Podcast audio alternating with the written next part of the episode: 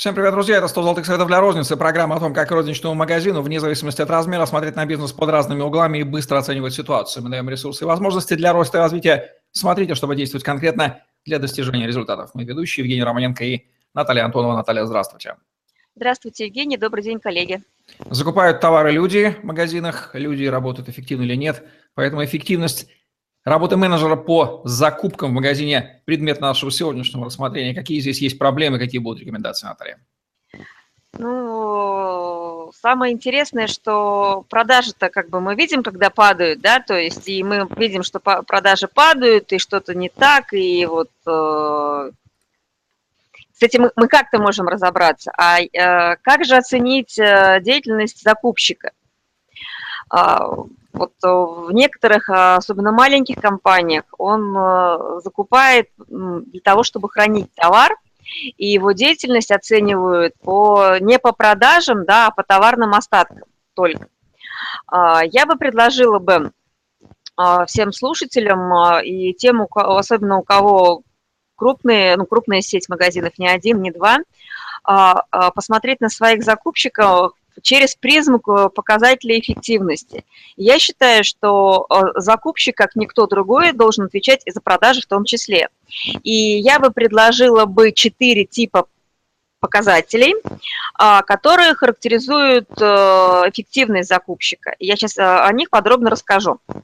А, первая группа показателей – это показатели, связанные с товарооборотом. Они характеризуют товарооборот в рублях, и его необходимо фиксировать э, ежедневно.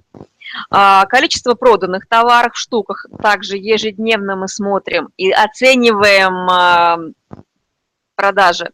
Количество чеков в штуках – это ежемесячные показатели, которые а, говорит о том, что, товар, что наш, наш магазин, наши магазины с тем товаром, который куплен – интересны покупателям. И именно поэтому я рекомендую смотреть не только товарные остатки, да, оценивать э, закупщика по товарным остаткам, а именно по продажам. Фокус не на складирование, а на продаже и на эффективность ассортимента. То есть если а, падает количество чеков, то, скорее всего, что-то у нас не так с товаром. И количество посетителей, то есть те, кто приходит в магазин, тоже, ну, тоже отслеживаем.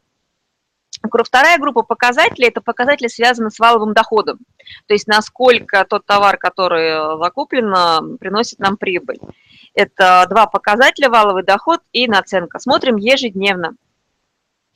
А почему такой промежуток времени, да, небольшой, ну, то есть ежедневно? Потому что тот, кто обладает оперативной информацией и принимает решение на основе не постфактум, да, раз в месяц посмотрели, прослезились, поняли, что работаем в убыток и застрелились. Нет.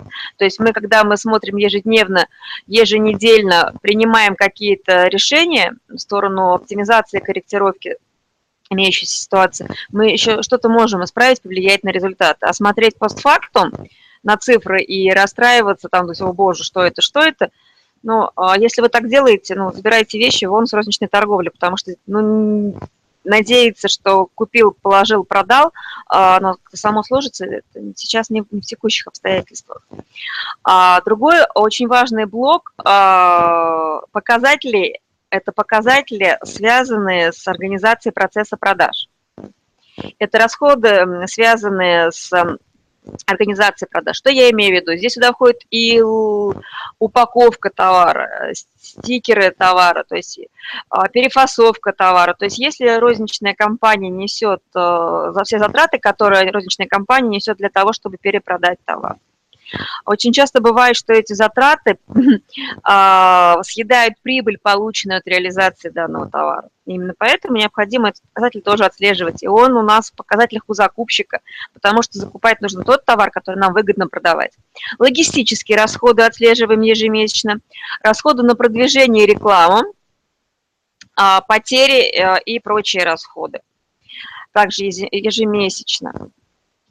А, четвертая группа показателей – это показатели, которые э, характеризуют уровень доходов. Что я имею в виду? То есть э, закупщик также связан с э, премией, ну, с компенсацией, допустим, поставщиком логистических расходов, компенсацией потерь поставщиками на ликвиды, просрочку и так далее, и так далее.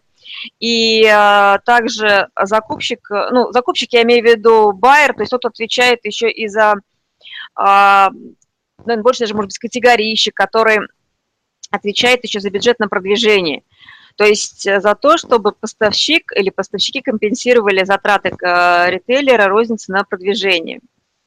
Вот. И эти показатели, они в группе показателей, связанных с нереализационным доходом, ну, то есть с компенсацией затрат на а, это может быть не только сумма, это может быть отражаться в скидках, там, в компенсаторных выплатах, но а это очень важно. Почему? Потому что а, розничная услуга – это услуга для поставщиков и производителей по продаже товаров. И очень важно закупщику смотри, и его руководителю смотреть на эту деятельность именно с этой точки зрения – Кроме того, а, есть а, относительные показатели, которые помогают оценить эффективность деятельности закупщика или категорийщика, и они считаются, например, на одной SKU, товарооборот на одной SKU, доход на одной SKU, а, товарооборот или доход на метр квадратной торговой площади, товарооборот или доход на погонный метр торговой площади, товарооборот э, или другие показатели на одного сотрудника, на один вложенный рубль. А, и э, эти показатели позволяют понять, насколько эффективен наш сотрудник для решения конкретных задач. Раз. Кроме того, у любого закупщика есть специальные перечень задач компании, ну, от задач от руководителя, от коммерческого директора, от собственника, которые э, ему необходимо решать. Ну, что же это за задача? И э, почему они важны? Ну, первое – это развитие ассортимента, да, ввод новинок, вывод аутсайдеров. Специальные задачи по продажам. Что это могут быть за задачи? Ну, это реализация товаров с залежавшихся товаров, которые излишне, излишне закуплены, ну, так называемых неликвидов, да, которые можно реализовать.